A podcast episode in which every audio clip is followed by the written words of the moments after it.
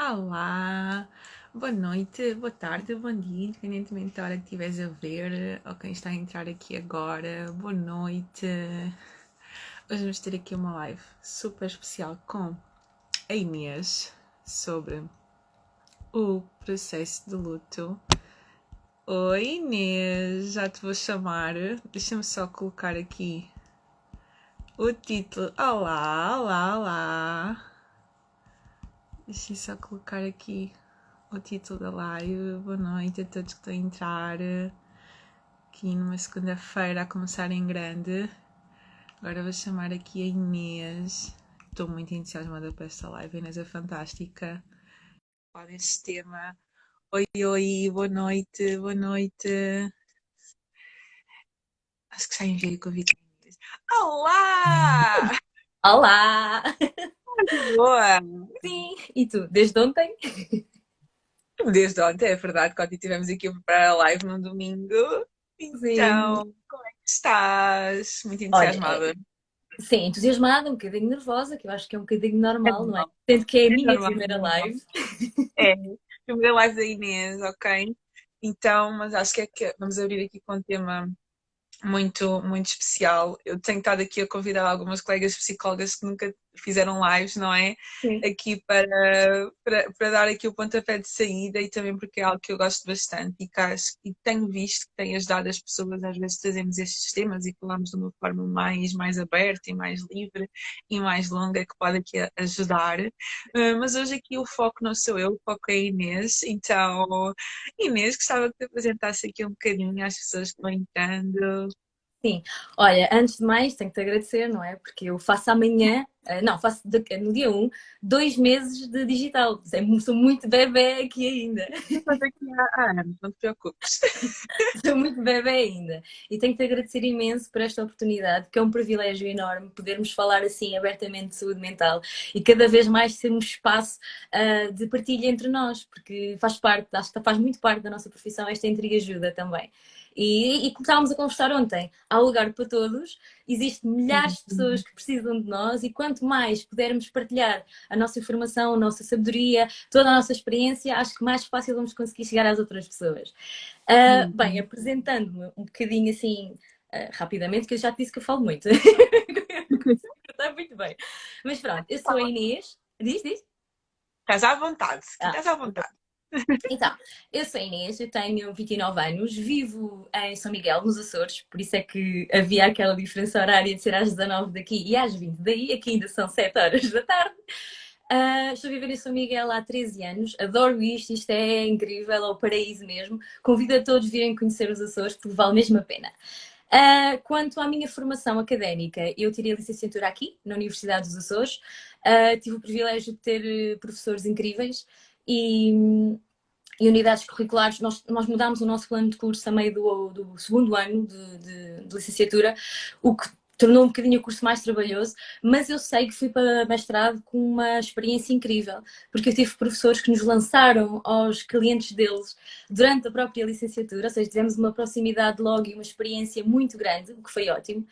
Uh, depois, infelizmente, aqui na Universidade dos Açores não temos mestrado, tive que escolher um mestrado em Portugal Continental, que foi ótimo, foi uma experiência incrível. Eu fui para o ISPA, tirei Psicologia da Saúde, Uh, foi uma escolha assim arriscada, porque também acaba por nos limitar um bocadinho uh, no nome, no título, não é? Porque normalmente um psicólogo clínico acaba por ter aquele chamariz que é, que é muito intrínseco ainda e muito estigmatizado ainda na nossa, na nossa sociedade.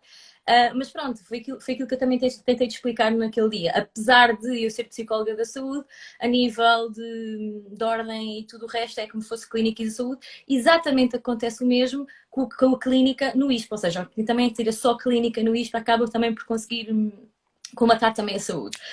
Tive cadeiras, pá, do graças. e tive cadeiras incríveis, uh, desde, imagina, psicologia da gravidez na maternidade, uh, saúde sexual. Eu tive tivemos muita prática, tivemos muita prática.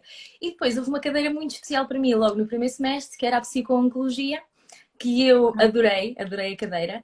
Uh, tive o privilégio de ter a professora, a professora doutora Ivone Padrão como, como docente, que trabalhou durante muitos anos no IPO Lisboa e que eu me ofereci para fazer o meu estágio curricular lá. E aqui começa a grande aventura, e aqui começa a, a, a fase em que eu me começo a, a formar muito e a, e a, ler muito sobre o luto e sobre todo o processo de luto.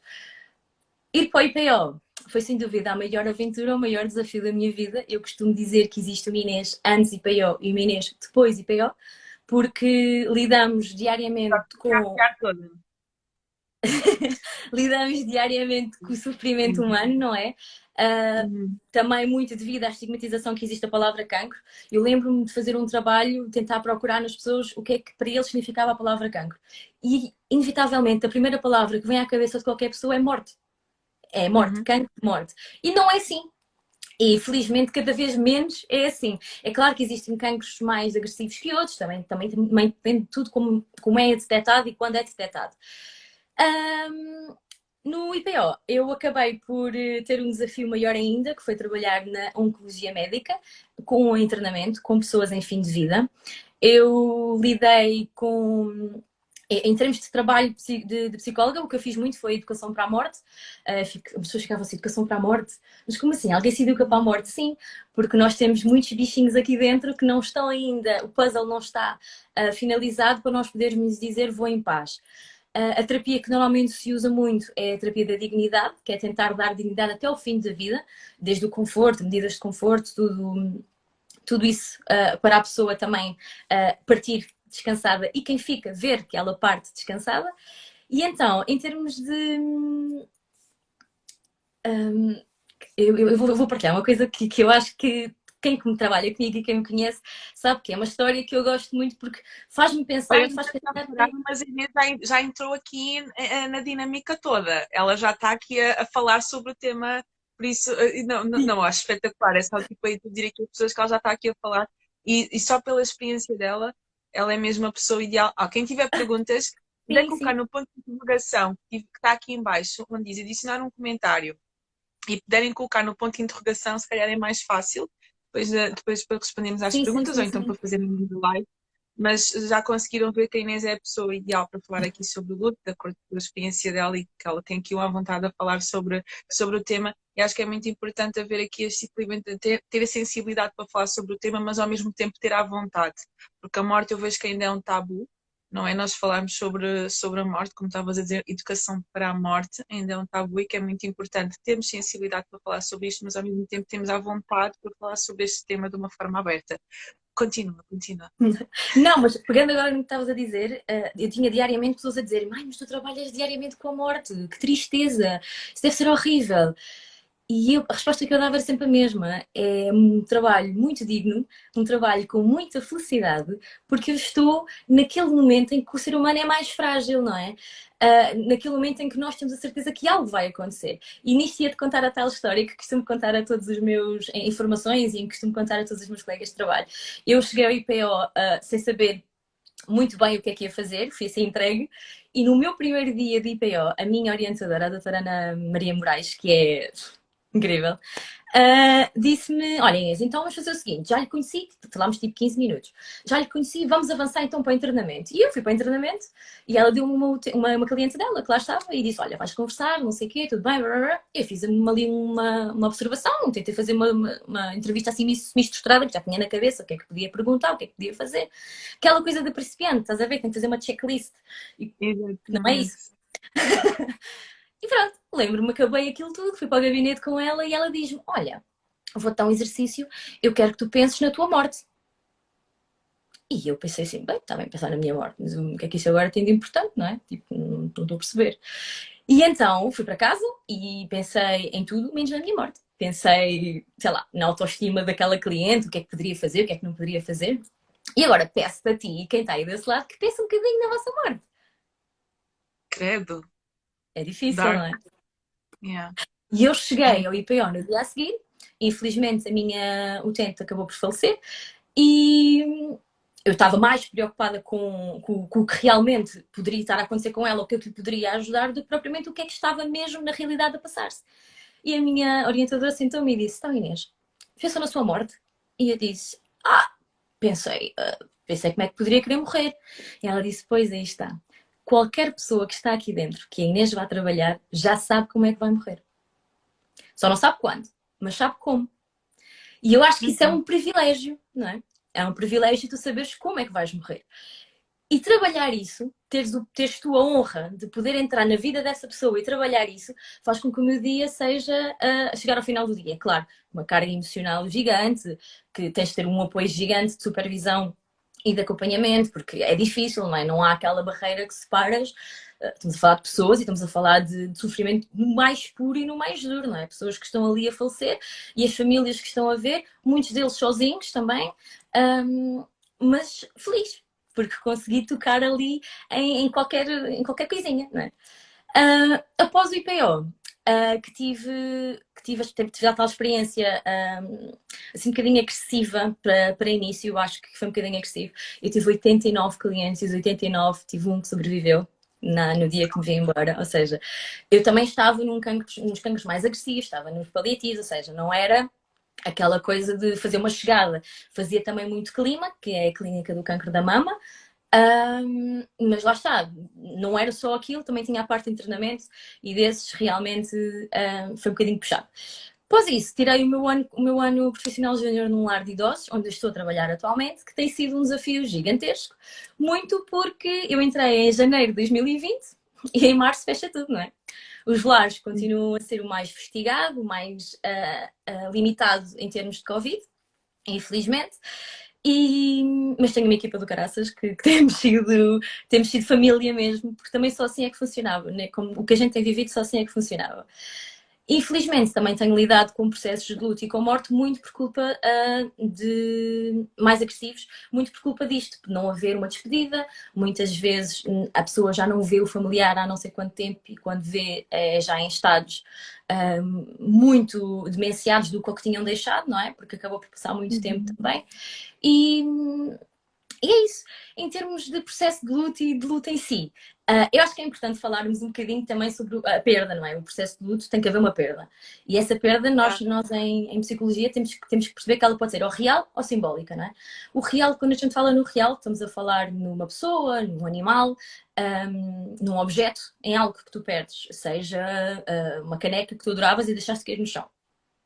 O uhum. simbólico que muita gente desvaloriza e que muita gente não fala sobre o assunto são as nossas expectativas, as nossas potencialidades, uh, os nossos sonhos, os, nossas, uh, os nossos ideais, tudo, tudo, tudo que nós não exteriorizamos e não se vê, também é, também é possível ser perdido. Tu, de um momento para o outro, acabas por perder uma expectativa. Uh, sei lá, imagina, estás num trabalho e aquele trabalho não está a correr assim tão bem, não é? Tu tinhas uma expectativa de apresentar um. Perdeste isso. E há um luto por mínimo que seja, possa ser um luto de um dia, possa ser um luto de uma semana, há um processo de luto. E isso devia ser normalizado e isso devia se falar mais, porque acabas por ter uma perda e a perda é muito importante.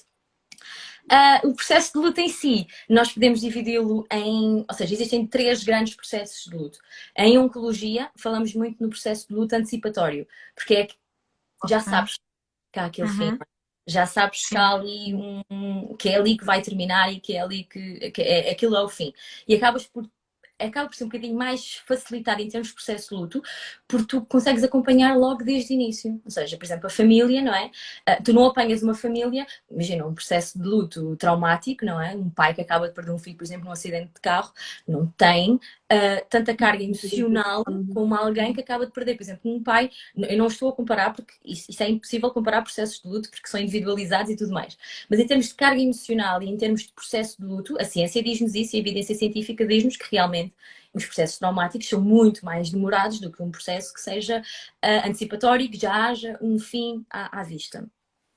Uh, por isso, normalmente o antecipatório está muito ligado às doenças crónicas, não só ao cancro, mas a todas as doenças crónicas que, que acabam por existir não é? e que tenham um término. Depois tens o, o ambíguo, que é, eu penso que dos mais violentos processos, porque é quando não tens uh, um corpo Uh, imagina um naufrágio, uh, alguém perdeu-se, alguém desapareceu e tu acabas por encerrar um capítulo, não é? Acabas por querer fazer um ritual de luto e não tens algo físico, não é? Não, não consegues. E depois é assim, é como a palavra diz, é um processo. E tu no meio deste processo a pergunta, será que ele volta? É uma coisa tipo constante, está ali, será que volta? Fica sempre a dúvida. É uma dúvida fica. Fica sempre. Também acontece quando, por exemplo, eu não sei se já te aconteceu ir a algum funeral em que o caixão está fechado. Não, por acaso em todos os que eu fui o caixão estava aberto. Pronto, eu já fui a vários, principalmente de pessoas mais novas, em que o caixão está fechado. E existe sempre aquela dúvida: será que está lá dentro?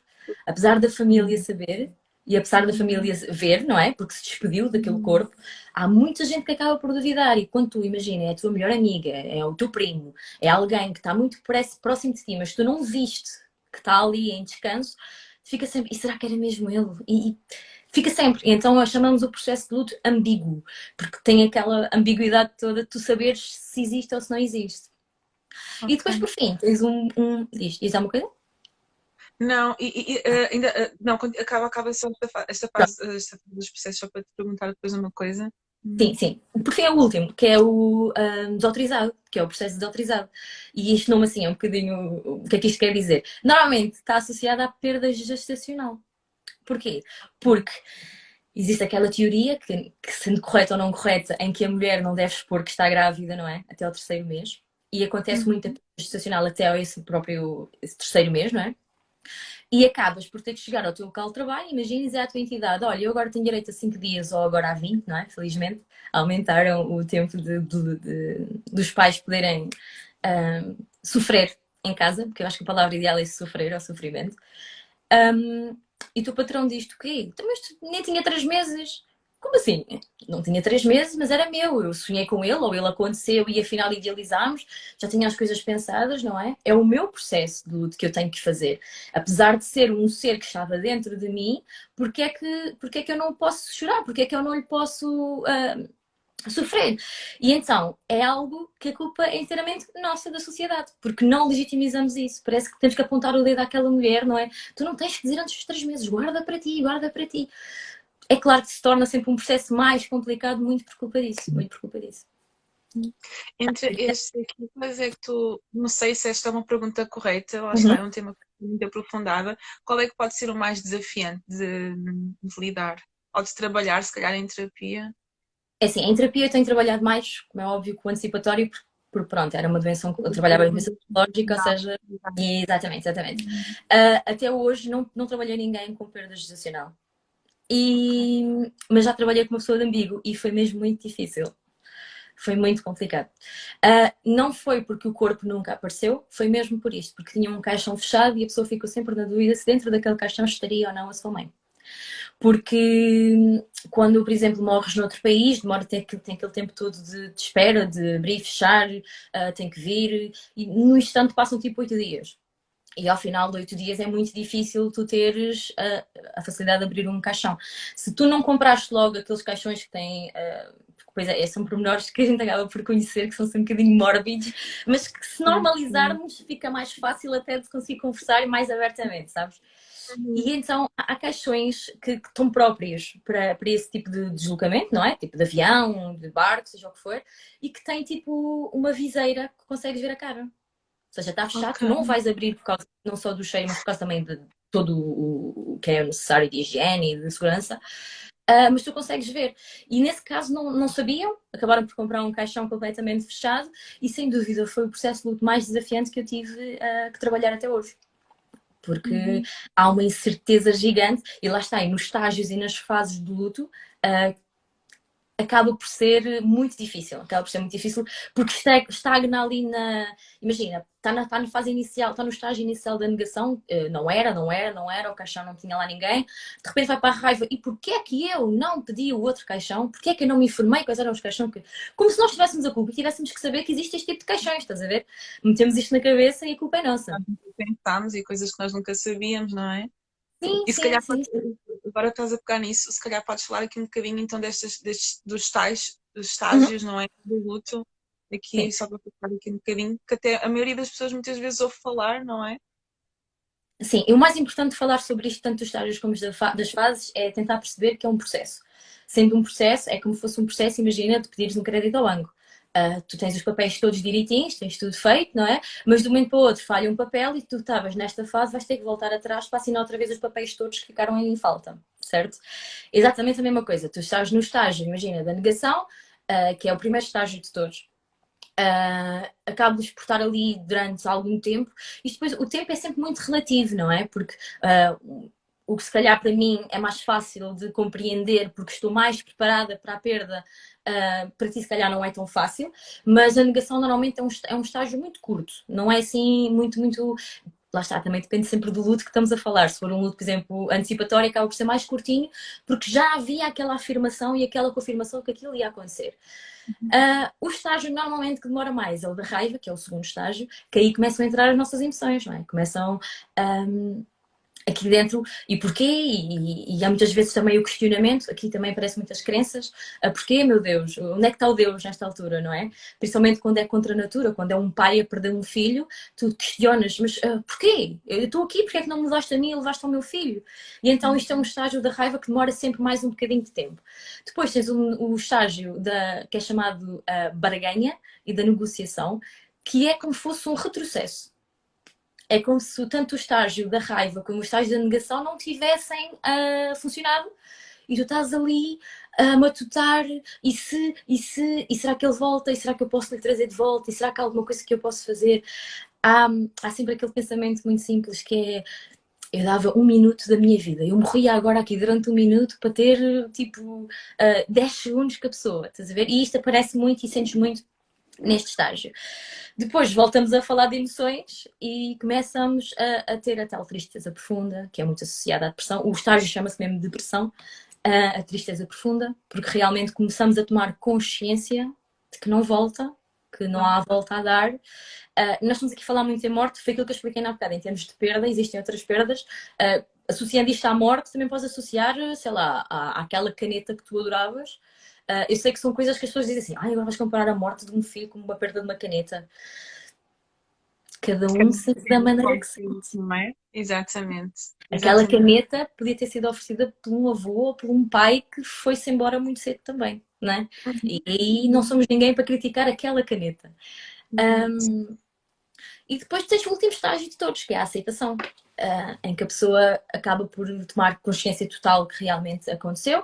E a partir daqui temos que fazer uma coisa muito importante que é reorganizar, reorganizar a nossa vida, tentar reajustar, reintegrar, um, porque imagina que é alguém que faz parte do teu dia a dia, não é? Eu, eu felizmente, uh, em termos de morte, pessoalmente, te perdi um. que lidasse muito, um avô e uma bisavó. Não tenho assim grandes perdas ainda. Um, que lidasse diariamente. Mas imagina, uma pessoa que está contigo na tua casa, ou que está contigo uh, na tua vida, ou uma coisa que tu uses diariamente e que gostas muito, de repente desaparece, não é? A tua vida vai mudar. É como se faltasse um, uma parte do teu corpo, não? Sim, sim, sim, sim, sim. Houve uma frase agora quando faleceu, porque depois também temos estes fenómenos, não é? Quando, fala, quando, fala, ah, quando morre, por exemplo, um famoso, não é?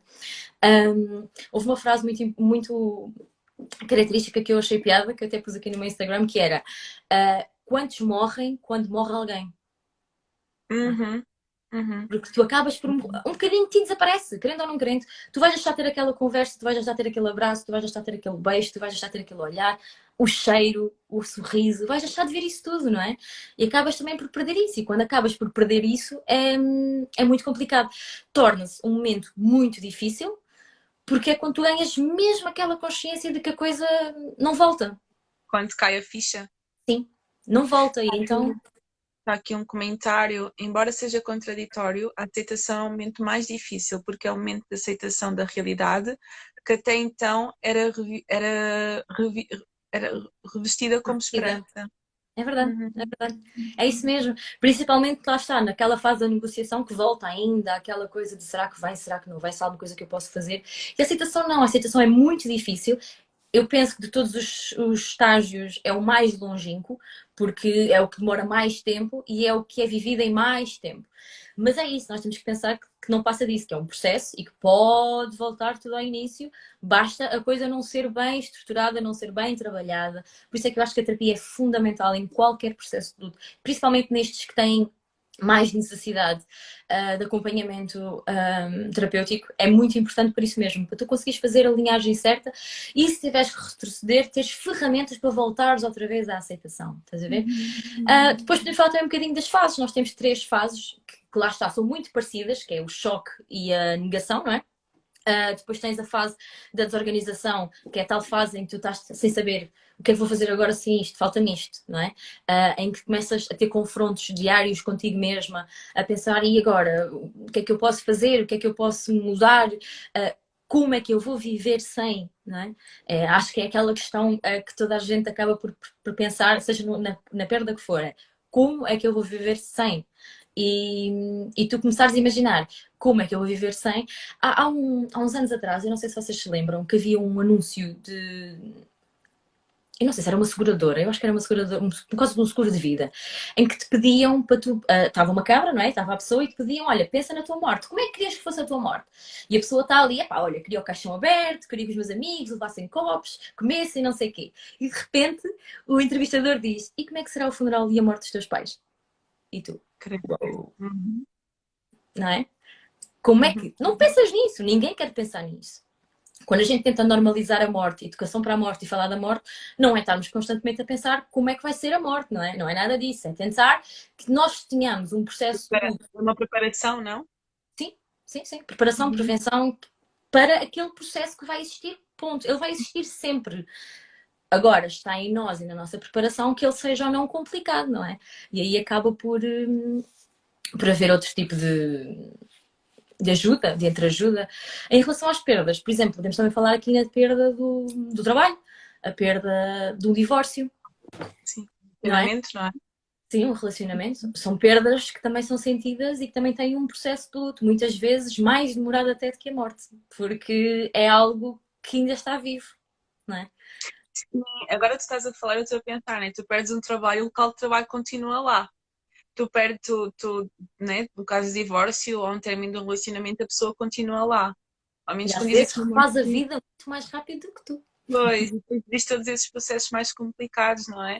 Enquanto na morte física, ok, realmente a pessoa não está lá, não está lá, não é? E tu deparaste com aquilo, não é? Fisicamente a pessoa não é está certeza. aqui é agora, quando são outro tipo de questões, agora estavas a falar de trabalho do relacionamento, estava-me aqui a, a vir à cabeça, continua lá, não é? É yeah. fazeres o luto uma coisa que ainda está lá. Sim, sim, sim, sim, sim. É, estás a fazer o luto de algo que até pode voltar, não é? Uhum. Ou seja, estes estágios todos de luto, imagina o que é. Uh, muito facilmente, por exemplo, num divórcio, o estágio da raiva é o estágio mais. Um, uh, trabalhado, porque pronto, é a parte das emoções. Eu quando falo aqui em raiva, normalmente neste estágio onde se trabalha mesmo a regulação emocional, onde se começa mesmo a falar sobre aquilo do permitir sentir para, para poder lidar, estás a ver? Uhum, uhum. E então, imagina, num divórcio tu queres, uh, estás ali a, a condicionar aquela raiva e de repente realmente tipo estás mais ou menos orientada em relação a isso e ele, ele ou ela ou quem quer que seja volta, estou aqui, não é? E tu, então eu tive tanto trabalho até agora a saber lidar, tive aqui, estou agora aparece. Mas lá está, quem está em terapia sabe lidar com esse aparecimento. E quem não está, aí é que são elas. É, é verdade, é verdade. Mas eh, aqui a grande coisa é tentar pensar assim: o divórcio e o trabalho é a perda principal, não é? Mas podemos pensar aqui nas perdas secundárias que existem inerentes a ela. Por exemplo, a perda do, do divórcio, no divórcio, não é? Há a perda de outras coisas como por exemplo dos sonhos, das expectativas, dos planos para o futuro que tu tinhas com aquela pessoa e em família.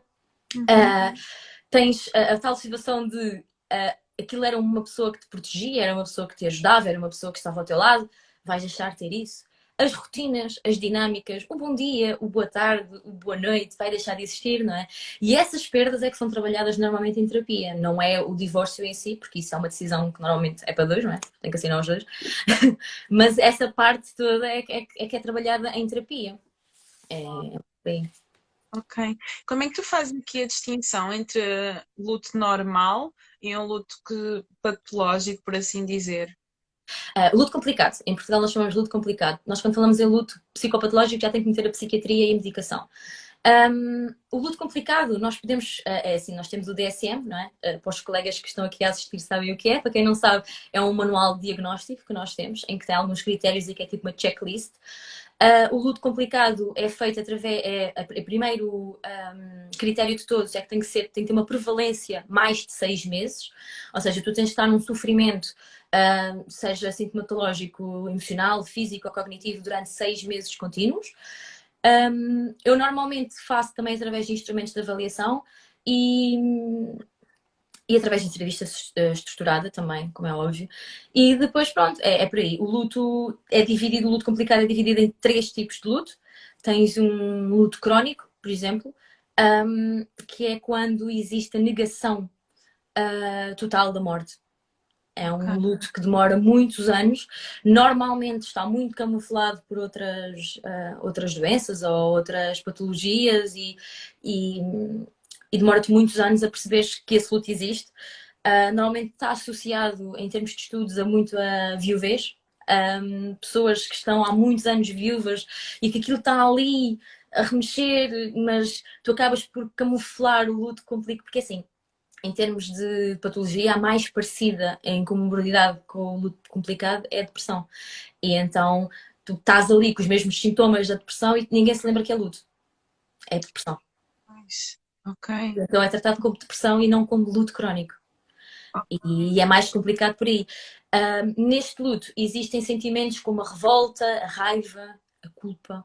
A culpa aqui é uma coisa. A culpa num processo de luto é é muito complicado, é muito complicado. Depois acabas por ter o inibido, o luto inibido, no luto, dentro do luto complicado tens o inibido, que é quando tu sabes que perdeste, uh, aquela perda não vai voltar, mas tu não queres sentir, não te queres permitir sentir e não queres sentir a dor e não precisas de chorar, porque isto um dia passa. Isto um dia passa e não preciso de chorar. E depois uhum. o traumático, que normalmente acontece, uh, como a palavra diz, através de um trauma, é, normalmente é um luto complicado que surge de acidentes de viação, uh, pais a perderem filhos assim do nada, uh, muito também em, em acidentes trágicos. E pronto, falando aqui na culpa, a culpa tem diversos estados de culpa. Um, tens culpa, por exemplo, a culpa de ah, eu não fiz nada para ajudar.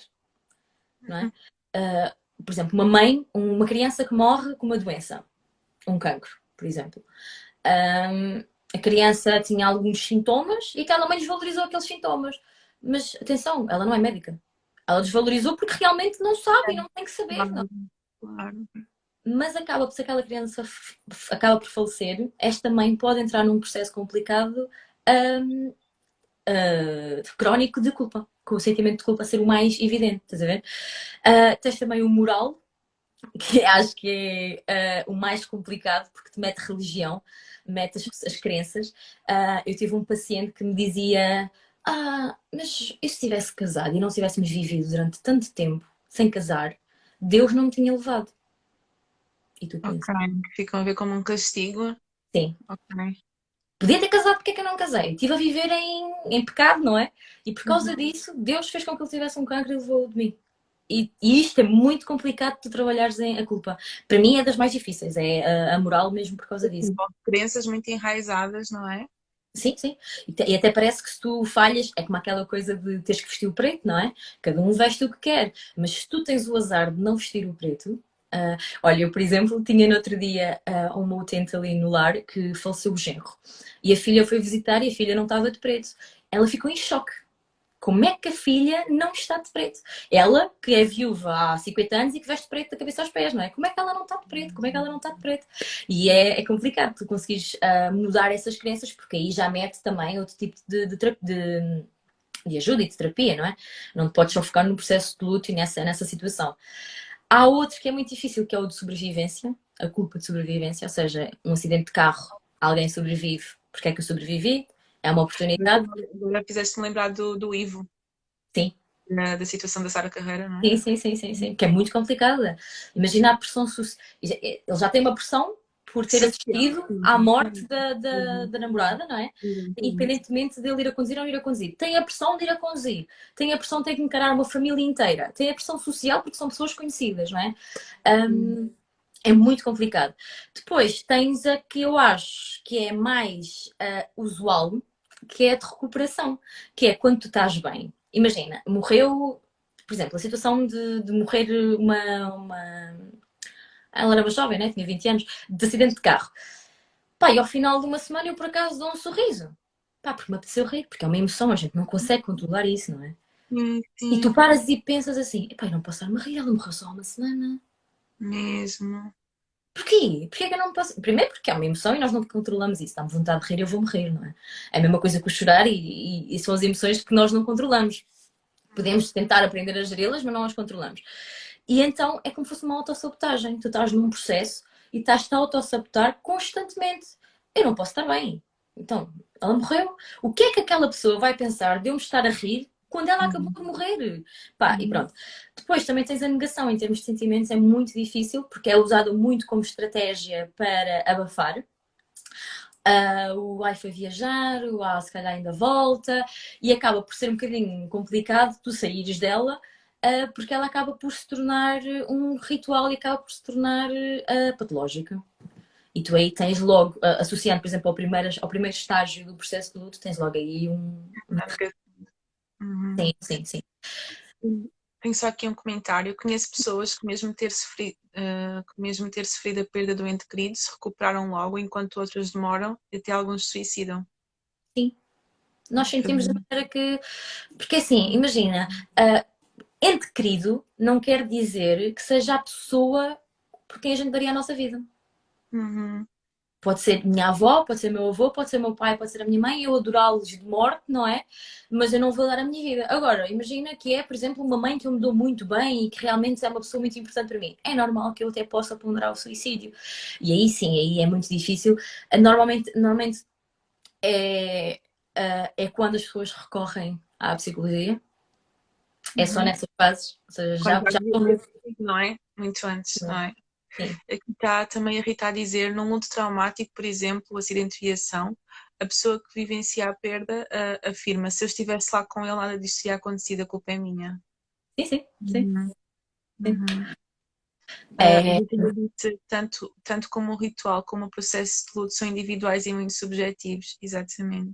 Sim. Sim, sim, sim. Imagina, nós estamos aqui a conversar sobre algo que pode acontecer, estás a ver? Agora, um,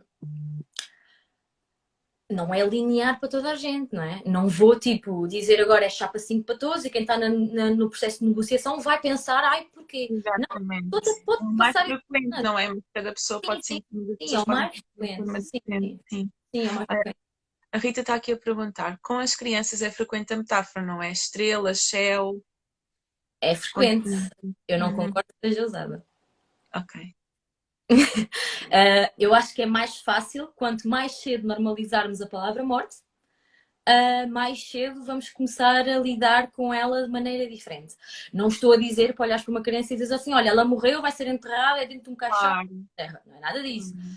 Uh, mas sim, vai para as estrelas. Uhum.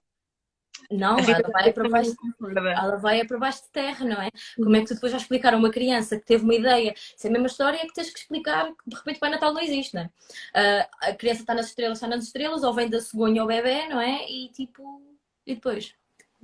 Olha, tem aqui também a, a, Bia, eu vou ter que ver a pergunta, depois colocaram aqui, que já saltei, estou aqui a ver outras, já vou ver. Cada pessoa tem o seu tempo, há um tempo certo para o luto. Não, não, cada pessoa tem o seu tempo. O luto, o luto é uma coisa super individual e lá está, pode demorar duas semanas, pode demorar três meses, pode demorar mais de seis meses aí que torna-se complicado. Isto, atenção, imagina, há lutos que podem demorar 20 anos. Se não tiverem uma sintomatologia que te impeça de viver o teu dia a dia, não é patológico, não é complicado, é uma coisa normal e natural. Estás numa fase há muito tempo. Agora, quando quando condiciona o teu dia a dia, quando condiciona o teu trabalho, quando condiciona a tua saúde física, a tua saúde emocional, sim, tem que ser trabalhado e tem que ser, tem que ser necessária a ajuda psicológica e muitas vezes psiquiátrica também. Okay. Que não faz mal nenhum. Hum. Ok, okay. tu queres uma pergunta? Caso eu consegui ler, lidar com a morte todos os dias fez-me perceber que cada um recebe e reage à sua, à sua maneira. É obrigatório chorar uh, quando se está de luto? Não, Assim, até parece que o, temos, temos aqui um botão que diz chora e a gente ativa, não é? Não, aí entra. Um, tu por acaso fizeste no nosso, no nosso enquete de, de divulgação que era a pergunta uh, como lidar com as emoções durante o luto, não é? As emoções durante o luto lidam-se da mesma maneira que se lidam num processo qualquer. É uhum. deixar que elas saiam, é deixar permitir a gente sentir. Se me apetecer chorar, eu vou chorar. Agora não vou forçar nada. Eu tive em vários funerais e vi várias pessoas a perderem familiares que não choraram porque naquele momento não. Ou porque lá está, ou porque estão em choque, ou porque estão em negação, ou porque se calhar também já passaram por esses processos todos, por exemplo, no mundo antecipatório, já passaram por esses processos todos, não é? E acaba por ser mais normalizado e não tem necessidade de logo ter essa emoção. Mas é isso, as emoções são algo que nós não controlamos, não é? E acaba por, uh, se teve a vontade de chorar, chora, se teve vontade de rir, rir. Não sei se já te aconteceu, por exemplo, estares num, uh, num funeral e começares a rir. Não, mas vi Anatomia de Grey. Pronto. É super natural, não é? Sim. Nós Eu- eu- ter emoções. Sim, sim, é, é o que estás a dizer, mas sabes o que é que eu também penso? Que imagina, quando a pessoa não chora, existe aquela pressão. Estás a perceber? Quando tu estavas há bocadinho a falar, sim, quando estavas a falar há bocadinho do passou uma semana e eu ri-me, eu não posso rir porque senão vão dizer "Ai, o que é que ela- como é que ela está a rir e aquela pessoa só fosse lá uma semana, não é? Existe também aquela pressão de tens que chorar, porque se não chorares é como se não estivesse a sentir, não é? Isso também acaba por ser um pouco um, não é? uma ideia É, feita por isso, não, não têm que chorar se não vos apetecer chorar. E lá está, isso tem tudo a ver com a perda e com ah, o sentimento que tu tinhas por aquela pessoa, por aquele objeto, por aquele animal, pelas tuas expectativas, não é? Por aquela perda, pelo que tu acabaste de perder. Isso tem, é, é individualizado, não há ah, uma regra para todos. Ah, isto tudo, este processo todo também depende de uma coisa que nós em psicologia chamamos em inglês triggers, mas eu gosto de dizer em português gatilhos, não é? Que acho que é mais ah, simples. E os gatilhos são coisas, são pensamentos, são ah, lembranças, são memórias automáticas, ou seja, é algo que eu pego numa caneta e lembro-me que aquela caneta foi-me dada pelo meu avô. Um, e aquilo vai-me despoltar emoções, sentimentos e vai-me fazer retroceder em alguns, em alguns momentos. Em terapia, ah, consegues trabalhar muito ah, a regulação emocional para lidar com isso.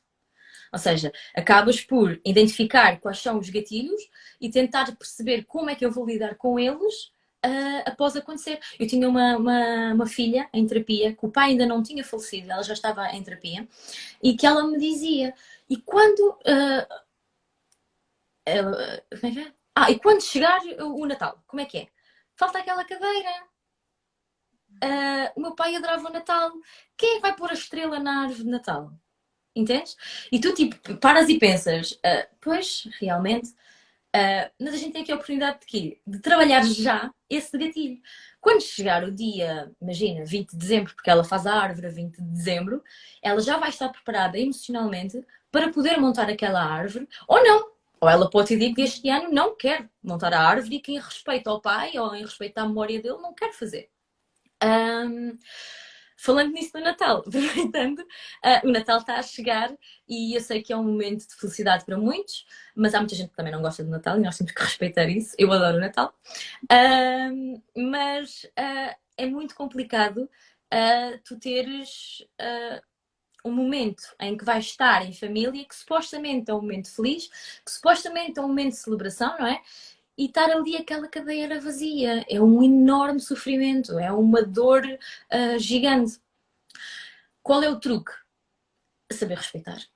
Eu acho que se nós aprendermos a respeitar o espaço do outro, não é? Imagina, eh, eu tenho uma irmã e nós perdemos alguém muito próximo. Epá, a minha irmã pode adorar o Natal e mais do que eu e não querer festejar o Natal este ano. Seja lá pelo motivo que seja. Normalmente quem não, quem não, quem não o faz é porque também tem a crença social de eu não vou estar a festejar o Natal, ele acabou de morrer e agora vou festejar o Natal. Mesmo, mesmo. Voltando a isto, não é? E seja pelo que for, ela não quer festejar, não quer festejar. Eu não tenho que estar. Ah, não, tens que festejar. Então, ele gostava tanto do Natal, vamos lá, faz um sacrifício, bora. Ah, Ah, Deixa-te. se eu tivesse aquilo, ia gostar que tu fechasses. Claro, ele ia gostar, está bem e a minha dor. E o facto de eu ter vontade que ele esteja aqui e ele não está. Uhum. Tem que saber respeitar isso, não é? E então chega, vem agora em uma época festi- festiva em que todos os anos morre imensa gente em Portugal, infelizmente, ah, pelos, maria- pelos variados de motivos, e vão ser imensas cadeiras, sim, vão ser imensas cadeiras vazias. Sim, o Covid veio a agravar a situação toda. Muito por causa também não poder haver uma despedida, não é? Infelizmente eu tive acesso em alguns funerais de pessoas com Covid e a realidade é essa, tu não, não podes chegar, tu não, não, não há sequer hum, é uma brutalidade o que está a acontecer no mundo, que, que, que ainda bem que existem pessoas que estão dispostas a ajudar, neste caso nós, que estão a ajudar, porque é muito difícil saber lidar com uma coisa que apareceu do nada e que nos vai levar para, profundo. Aqui eu acho que a principal regra e a principal característica nestas situações é a comunicação. Saber comunicar e saber dizer eu não quero. Olha, desculpa, mas eu este ano não quero. Para vocês querem comemorar, tudo bem. Eu vou porque também os respeito e vocês são a minha família, mas deixem-me estar, tipo, não, eu não tenho que estar a festejar, eu não tenho que estar contente. Olha, não me comprem presentes. Pá, e imagina, tu vais comprar um presente estás a desrespeitar aquela pessoa, não é? E saber respeitar o outro é meio caminho andado para que este processo seja todo mais facilitado. Mesmo. Tem aqui um comentário uh, da Jarlines. Foi no meu caso, perdi os meus avós, demorei a reagir, só, só dias depois é que caí a ficha e logo chorei. E recentemente perdi uma afilhada e levei três dias a chorar. Foi uma dor muito grande. Lá está, dois processos diferentes em que ela reagiu de forma diferente. Um que ela reagiu logo, não é? E outro que, ela, que demorou mais tempo a reagir, não é? Um segundo já com experiência, não é? Um segundo ela já tem experiência do que é a morte e do que é perder alguém. Uhum. Esta aqui também, de certa forma, já foi, já foi respondido, que isto é mais uma, é, é uma às vezes uma ah. crença né, que as pessoas sim, têm, sim. não. É uma... Nós temos qualquer cor, exatamente, exatamente. É eu, eu, eu, que eu antigamente eu, eu tinha muito aquela coisa dito preto, mas hoje, hoje em dia já nem, já nem tanto. Claro que não vou de amarelo, não é? Nem de, nem de cor de laranja, vou cores neutras, mas não existe mais aquela questão de dito preto, porque acho que isso também é uma questão, lá está, respeitar a crença de cada pessoa e como é que cada pessoa encara, encara o processo, não é? Sim, normalmente quando vamos a um funeral é porque é alguém que é muito, ou é muito querido, ou nos é querido, ou é de alguém que nos é querido. Ou seja, acabas por, também por conhecer um bocadinho a pessoa, não é? Eu sei que aquela pessoa vai querer vestir preto e vai usar luto, eu vou respeitar aquela pessoa e vou de preto. Mas normalmente eu para um funeral vou sempre de branco. Vou sempre, imagina, calças pretas ou calças gangue e vou sempre de branco. O branco a mim dá-me tranquilidade e acho que não, não estou a desrespeitar ninguém. Uh, obviamente, por exemplo, quando faleceu o meu avô, eu andei de preto, andei, não, não tive mais de três dias de preto, mas, mas tive de preto. Um, mas é um processo. Isso é outro processo a ser trabalhado também na, na terapia, que é o deixar o luto. Um, não há um tempo, não tem que haver, ai, tenho que andar de preto durante 5 anos, 10 anos, 20 anos. Não, é quando eu me sentir bem a usar cor. Muito por crença, muito por crença mesmo. Ok, ok. Uh, que é que tu consideras assim que seja assim mais importante deixar aqui a, às pessoas relativamente a este, a este tema? Olha, um, em terapia nós, nós utilizamos, eu, eu por acaso fiz um, um post há, há, uns tempos atrás sobre isso, sobre abordagens que nós temos em psicologia. E então tens normalmente hum, o mais comum são três tipos de intervenção, que é logo o apoio, uh, que é, é, o apoio é dado pelos familiares, é aquilo que é no imediato, é aquele uh, aquele aconchego, aquela sopa quentinha naquele dia, é, é, uhum. aquela, é aquela necessidade. Depois acabas por ter um aconselhamento, que normalmente, é, através do nosso Sistema Nacional de Saúde, acontece com os médicos de família. Estou um bocadinho triste, eu acho que continuo, acho que continuo a pensar muito na morte, uh, não consigo viver o meu dia a dia, e aí sim, aí aparecemos nós com um processo terapêutico tanto nós como psiquiatra, nós mais para o luto complicado, porque conseguimos trabalhá-lo sem. Uh, a medicação é importante, deve ser utilizada quando necessária, uh, não é bicho-papão nenhum, acho que não devemos fazer bicho-papão nenhum disso, porque a medicação existe para nos ajudar também. Uh, muitas vezes é muito fácil trabalhar com pessoas que estão medicadas e é muito difícil trabalhar com pessoas que não estão medicadas. Um, e então temos depois o luto psicopatológico que acaba por ser o, de, o do o, o psiquiatra. Em terapia, os rituais de luto são muito importantes. Ou seja, a pessoa fazer rituais de luto é muito importante. Uh, o que é rituais de luto? São coisas como, por exemplo, ir ao cemitério, visitar. Tu acabas por estar a visitar a pessoa. É como se não estivesses a esquecer dela. Ou limpar a campa, é como se estivesses a cuidar da pessoa. Estás a ver? Uhum. O levar as flores é como se não te esqueceste. Uh, eu normalmente aconselho, por exemplo, uh, eu tinha uma, uma utente que uh, a mãe gostava muito de jardinagem, então ela não fez mais nada, foi plantar árvores. escolheu não sei quantas árvores e foi plantar árvores. E hoje em dia aquela árvore significa sempre, é, é especial, não é? Faz parte do processo dela, é uma recordação de, do processo. Um, Podes também fazer uma carta de despedida. Por exemplo, as cartas de despedidas é um ritual de luto muito usual. Podes colocar, por exemplo, imagina num livro de memórias fotográficas, num livro de memórias escritas. Uh, porque depois temos tendência também a ter um bocadinho de medo de e se eu me esqueço da pessoa? E se eu nunca mais vou conseguir ver aquela cara? E nunca mais vou conseguir ouvir o sorriso? Um, e se tu conseguires passar para o papel, não é? acaba por ser eternizada, acaba por estar ali. Alguma dúvida vais ali e, e, e recordas. certeza. Sim, sim, sim, sim. E acabas por recordar. Um, eu acho que o principal é perceber que estes rituais têm que fazer sentido para a pessoa enlutada. Ou seja, eu perdi a pessoa, isto tem que fazer sentido para mim. Isto é a mesma história que a gente dizer, ah, um, tem que fazer meditação porque a meditação é incrível. É, uma pessoa que gosta de fazer meditação, que sabe fazer Uhum. meditação e que lhe faz sentido, não é? Eu não vou estar a mandar fazer meditação uma senhora de 80 anos que nem os olhos consegue fechar, tipo, nem, não, não faz sentido. Pronto. E estes rituais devem ser feitos assim. Agora, é muito importante que estes rituais não caiam num não saudável, que é, imagina, há um ritual muito simples, que é usar uma peça de roupa da pessoa Uhum. eh, que faleceu. Pá, é um dia muito importante, é os anos dela. Sim, estás de volta, estás, estás. Não sei o que é que aconteceu. Ah, imagina, é o Natal e eu vou usar uma peça de roupa da pessoa ah, que, que, que acabou de falecer. Tudo bem, eu acho que é um ritual incrível e deve fazer sentido. Agora, se me disseres assim, eu já não sei passar um Natal sem aquela roupa vestida.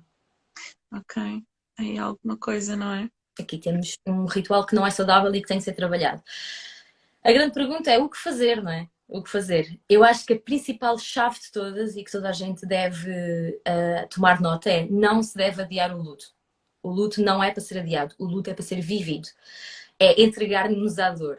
E tu agora dizes o quê? Tu, estás maluca? Eu acho que entregar. Sim, sim, eu tenho que me permitir sentir, eu tenho que permitir chorar, se me apetecer chorar, eu tenho que permitir sorrir, se me apetecer sorrir. Eu tenho que, eu tenho que me sentir, eu, eu tenho que parar, eh, sejam aqueles três dias que o nosso estado dá, sejam os cinco dias, sejam os 20, eu tenho que parar, tenho, que- tenho que me entregar àquilo. É claro que é importante tu teres umas rotinas, rotinas de autocuidado. O ler um livro, ah, o passear, o caminhar, o ver, uma televis- ver televisão, uma série que tu gostas, ah, sei lá, ah, olha, um banho, um banho relaxante, que na bocada vi que tu colocaste, Sim, sim, sim, é uma rotina de autocuidado. E isso é muito importante ter essas rotinas para poderes muito ah, voltar à tua rotina, não é? Para também não estares ali estagnada no tempo.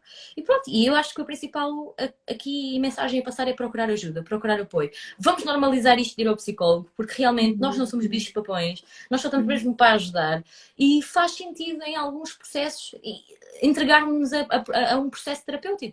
Até porque a mim aconteceu-me, ah, já fora de- do IPO, ter um cliente que veio comigo falar, vinha com um motivo e o motivo era um luto camuflado. E às vezes tu não sabes, enquanto não, não expuseres isso a um profissional que realmente está aqui por dentro da, da, da situação, não é? Sim, sim. Olha, tenho aqui uma pergunta ah, do Gustavo. O luto tem fim? Não.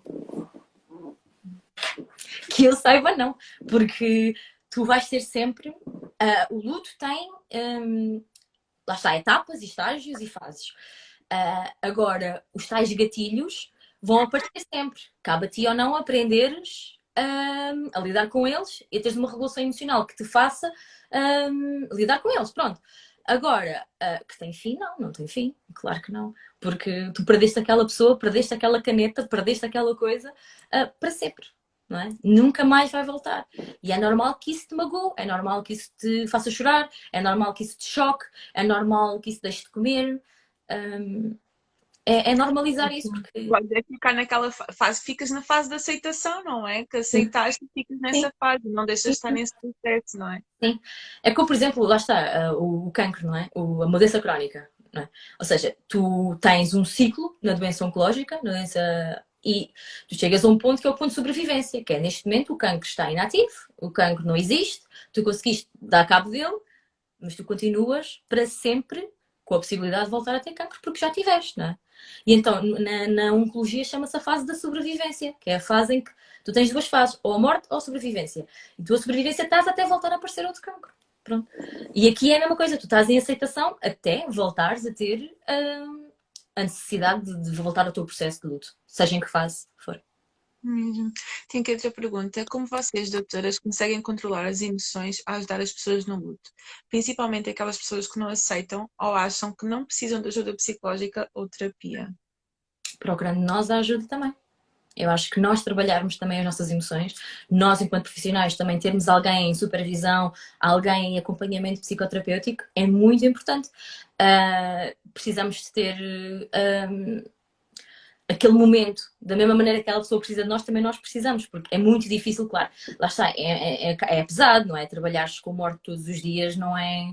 Tu estás a ver, lá está, estás a ver o sofrimento puro e cru da pessoa naquele momento. Tu estás a ver despedidas uh, todos os dias e despedidas ficam nunca mais volta, não é? E tu tens que aprender a lidar com isso. E aprender a lidar com isso é através da nossa regulação emocional, da nossa gestão emocional e perceber que não faz mal nenhum. Eu, no dia em que tive, imagina, cinco mortes, chegar a casa e apenas a única coisa que eu quero é um banho relaxante, comer a minha comida favorita e ver uma série.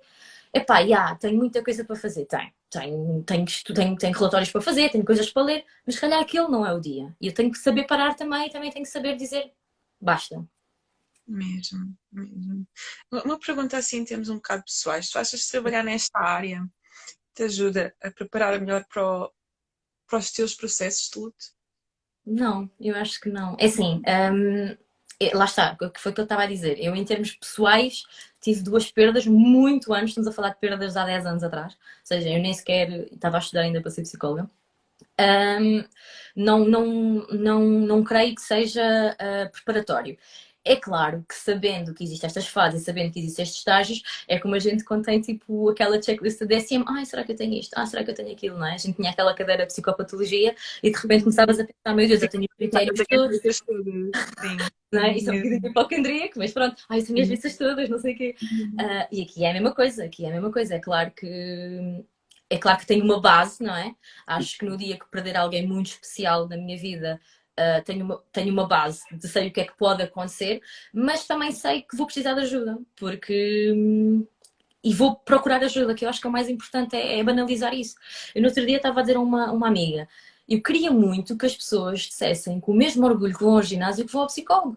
Tipo, tirar aquela selfie e dizer, ah, vou ao ginásio, olha, vou ao psicólogo, porque é tão, tipo, natural, estás a ver? Uhum. Que devia ser uma coisa, tipo, motivo de orgulho. Eu estou a cuidar de mim, eu estou a tratar de mim, eu estou a preocupar-me comigo, eu estou a priorizar, porque eu quero saber da minha saúde, eu quero conhecer-me, não é?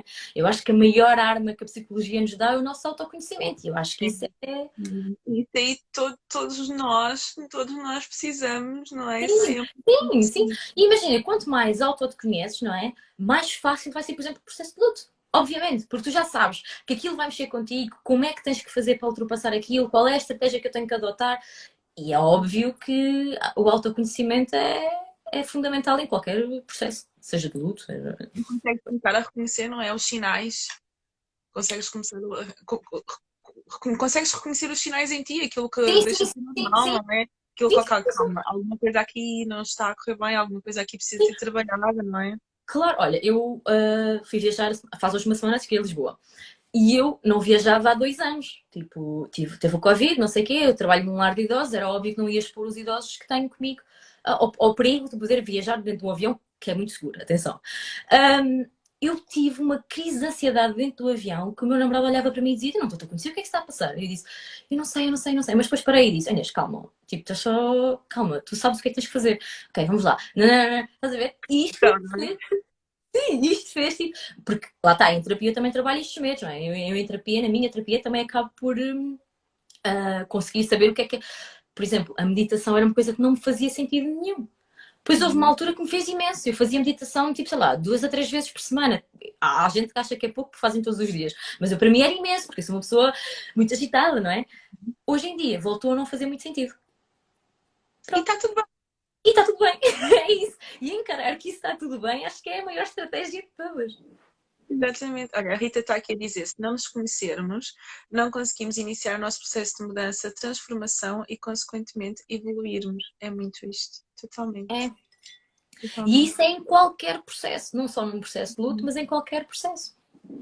Olha, são, temos três minutos.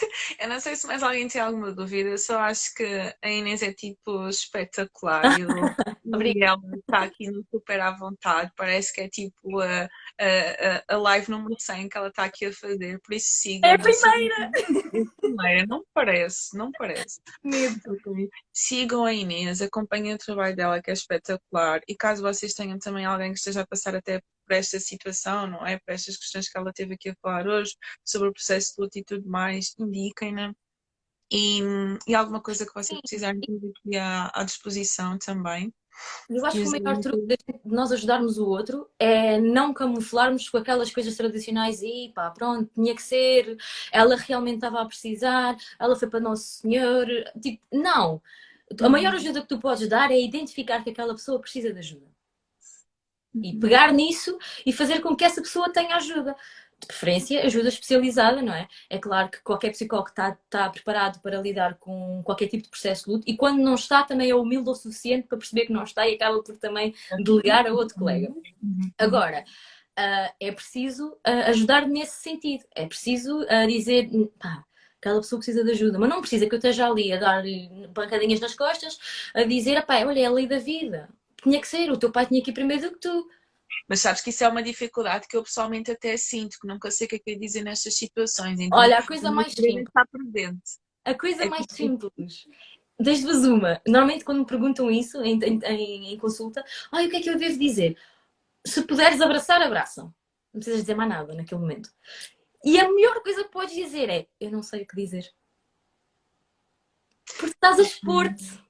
Tu estás a uhum. dizer: Olha, eu percebo que a tua perda é muito grande, eu não sei qual é a tua perda porque não tem nada a ver comigo, eu não sei o que é que é te dizer, mas eu estou aqui. E eu, eu dizer eu não sei o que é dizer, é, eu estou aqui, eu estou aqui, estou para te ajudar. Mas eu não vou estar aqui com pancadinhas nas costas, com aquela lenga-lenga em que tu só pensas assim, caramba, uh, há uma frase que é ridícula, que é uh, com o tempo tu esqueces. Só que não. Não. Não, com o tempo tu vais aprender, mas se tiveres ajuda mais rápido vai ser e um processo vai ser muito menos dificultado. Ai, Inês, olha, ficava aqui mais uma hora a ouvir-te, assim, é fantástico. Obrigada, se gostaram, um, umas palminhas, uns coraçõezinhos, eu acho que, olha, foi mesmo uma delícia. E foi como eu disse ontem, quando estávamos a falar, eu tive uma aula aqui, uma aula, e foi mesmo espetacular e estava aqui a ter imensos insights e estive arrepiada durante, durante a live toda com este tema e eu acho que é muito incrível exatamente aquilo que eu estava a falar no início, é a tua sensibilidade em falar deste tema e ao mesmo tempo o teu à vontade, que eu acho que é super essencial, quebrar este tabu e falar sobre isto de uma forma aberta, eh, mais importante do que matemáticas e geografias e whatever, é falar sobre o ciclo da vida e sobre falar sobre a morte e que ela existe e que ela está presente e que a perda acontece todos os dias. E obrigada. Só emoções, e falar sobre emoções, as pessoas começam a falar mais do que sentem das emoções que é, que é normal sentir, Sim. que é normal. Deixa sentir, deixa vir, deixa chorar, deixa gritar, deixa espernear, porque é normal. Foi o que tu disseste e que é uma palavra que eu amo, que é processo é um processo, então deixa a pessoa viver o processo. Nem nós nos retermos, nem nós queremos reter o processo do outro. Ah, para de chorar, ah, já passou tanto. Não, tipo, deixa viver, vive o teu e deixa as pessoas viverem o delas. E olha, não tenho como te agradecer, sério. Não, eu é que tenho que agradecer, Petra. Olha, tu és incrível. A Petra pôs-me à vontade desde o primeiro dia, estava cheia de nervos e ela pôs-me mega à vontade. Olha, que será, vai ser a primeira, ainda te vou chamar. Agora ainda tenho. A Rita que está aqui também vai fazer uma comigo e estou as psicólogas para fazer e acho que é muito importante trazermos estes temas para cima Sim. da mesa e, acima de tudo, ajudarmos as pessoas a entender, porque se calhar há aqui pessoas que nunca experienciaram um processo de luto, como tu estavas a dizer, não é que no teu caso foi assim há muito tempo, nem foi assim uma ou nunca tiveram assim uma perda, ou nunca tiveram assim uhum. estas questões, mas existe sempre alguém ao nosso lado que está a passar por isto. E também é importante nós sabermos como ajudar o outro e sabemos como agir perante alguém que está ao nosso lado e que está a passar por este processo e que pode estar a precisar de ajuda. E nós conseguimos perceber estas questões e estes sinais, também vamos conseguir ajudar mais Sim. as pessoas que estão ao nosso lado e que estão à nossa volta. Por isso acho super importante. Obrigada de coração. E faz mais live. Está bem, está bem, está bem. Obrigada pela oportunidade. Obrigada. Obrigada a todos que vocês estiveram presentes, meu Deus, 20 Sim. pessoas, até aqui 21, que alguém agora, 21 pessoas, ok? Até agora. Perguntas pela interação, que foi ótimo. Obrigada. Um beijinho. Tchau, tchau. Beijinho grande, Petra. Beijinho grande. Tchau. tchau.